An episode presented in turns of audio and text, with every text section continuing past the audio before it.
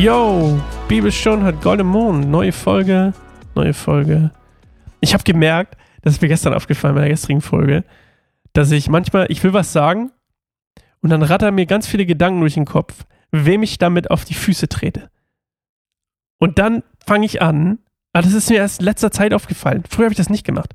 Dann, dann, dann fange ich an, so zu, zu so Floskeln zu nutzen. Weil eigentlich wollte ich gestern sagen, wie mich das ankotzt, dass wir Christen, nicht alle logischerweise, aber ein paar, die manchmal uns auch repräsentieren dürfen, sich hinstellen und Dinge diskreditieren, die nicht dementsprechend sind, wie sie sich das vorstellen oder wie das die in deren christlichen Kreisen einfach so üblich ist und dann das verurteilen und irgendwie sozusagen ja denunzieren anstatt wie Jakob hier, der sicherlich auch kein Fan davon ist, dass die irgendwelche Sonnengötter anbeten oder irgendwelche Pyramiden, die für die bauen oder irgendwelche komischen Rituale äh, da durchführen. Aber das interessiert ihn in dem Moment nicht. Was ihn interessiert, ist, den Pharao segnen zu dürfen, weil er natürlich auch Interesse, und ich bin mir ziemlich sicher, Jakob hätte großes Interesse daran, dass der Pharao zu seinem Gott wechselt.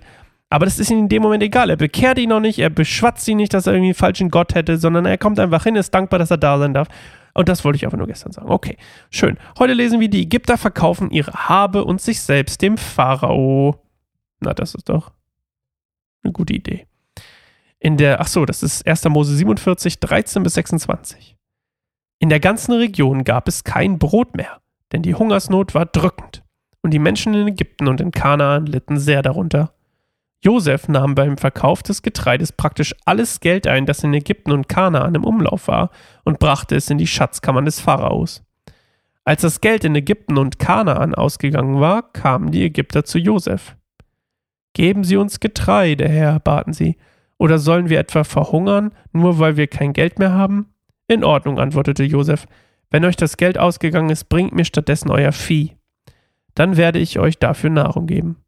Da brachten sie ihr Vieh zu Josef und er, und er gab ihnen im Gegenzug dafür Getreide. So versorgte er sie in jenem Jahr mit Brot und bekam dafür all ihre Pferde, Schafe, Rinder und Esel. Das Jahr ging zu Ende und im nächsten Jahr kamen sie wieder und sagten, Herr, wir müssen zugeben, dass wir kein Geld mehr haben und unser Vieh gehört bereits ihnen. Wir können ihnen nichts mehr anbieten, außer unsere Körperkraft und unsere Felder. Warum sollen wir vor ihnen, ihren Augen verhungern? Kaufen sie uns und unseren Grundbesitz für den Pharao. Wir wollen seine Sklaven sein. Aber geben Sie uns dafür Getreide, damit wir nicht sterben und Samen, und Samen, damit das Land nicht brach liegt.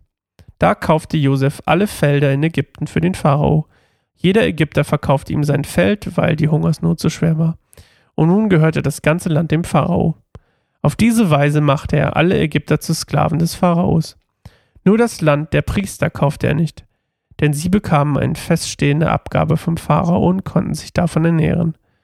Deshalb mussten sie ihr Land nicht verkaufen. Dann sagte Josef zu den Leuten: Seht, ich habe euch in euer Land für den Pharao gekauft. Ich gebe euch jetzt Saatgut, das ihr aussehen sollt. Wenn ihr, die, wenn ihr dann die Ernte einbringt, sollt ihr ein Fünftel davon dem Pharao abliefern. Den Rest dürft ihr behalten. Gebraucht es als Saatgut und als Nahrung für euch und eure Familien. Sie haben uns das Leben gerettet, riefen sie. Wenn es ihnen recht ist, Herr, sind wir die Sklaven des Pharaos. Daraufhin erließ Josef ein Gesetz für die Felder in Ägypten, und dieses Gesetz gilt noch heute, dass dem Pharao ein Fünftel der Ernte zusteht. Nur das Land der Priester war nicht in den Besitz des Pharaos übergegangen. Okay, also Josef ist absolut the man, weil er so viel Reichtum für den Pharao anschafft. Ähm, und ich mich immer, ich denke halt, das ist ja gar nicht so unsere christliche Vorstellung von heute, ne? So, Mensch, alles gehört dem Pharao und Josef, der Erbe von Gottes Segen, sorgt auch noch dafür, dass alles dem Pharao gehört. Na, muss man mal drüber nachdenken. Weil heute wäre ja, Mensch, nein, gebt doch alles der Gemeinde, ihr müsst doch nichts haben. Ihr, ihr, ne? Also so ungefähr. Natürlich nicht in dem Extrem.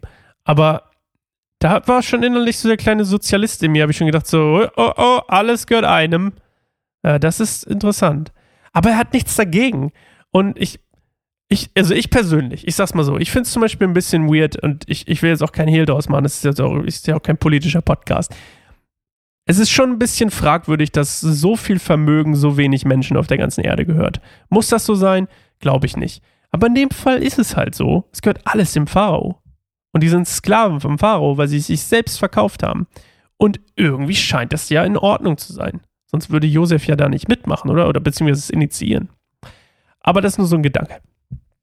Also, der, der Pharao übrigens zu der Zeit war, das habe ich noch rausgefunden, Sesotris III.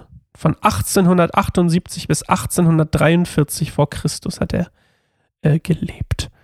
So, auf jeden Fall die Israeliten, ähm, die sind da auch jetzt angekommen und da steht zwar nichts von ihnen, aber ich glaube, da kommen wir gleich zu, ne? Ja, kommen wir gleich zu. Ups, da habe ich ein bisschen vorgegriffen. Ja, auf jeden Fall ähm, geht es dem Pharao sehr gut. Und ähm, ich hatte ja schon die Vermutung angestellt, dass es glaube auch daran liegt, dass, es dem, dass er dem Volk Israel gegenüber positiv eingestellt ist. Weil später, zu Zeiten von Mose, bestraft Gott ja den Pharao dafür, dass er so schlecht zu den Israeliten ist. Ähm, das heißt, Gott, wenn, wenn, wenn der Pharao in dem Fall, der Herrscher des Landes, gut zu dem, zu seinem, zu Gottes Volk ist, geht es auch dem Herrscher gut oder dem Pharao. Genauso auch andersrum, wenn es dem Volk schlecht geht, geht es auch dem Herrscher schlecht. Siehe ähm, Babylon oder eben dann später auch dem Pharao bei Mose. Ja. Dem geht es auf jeden Fall. Der hat auf jeden Fall Cash in the Tash und Vieh und Menschen. Okay, das war's für heute. Tschüss.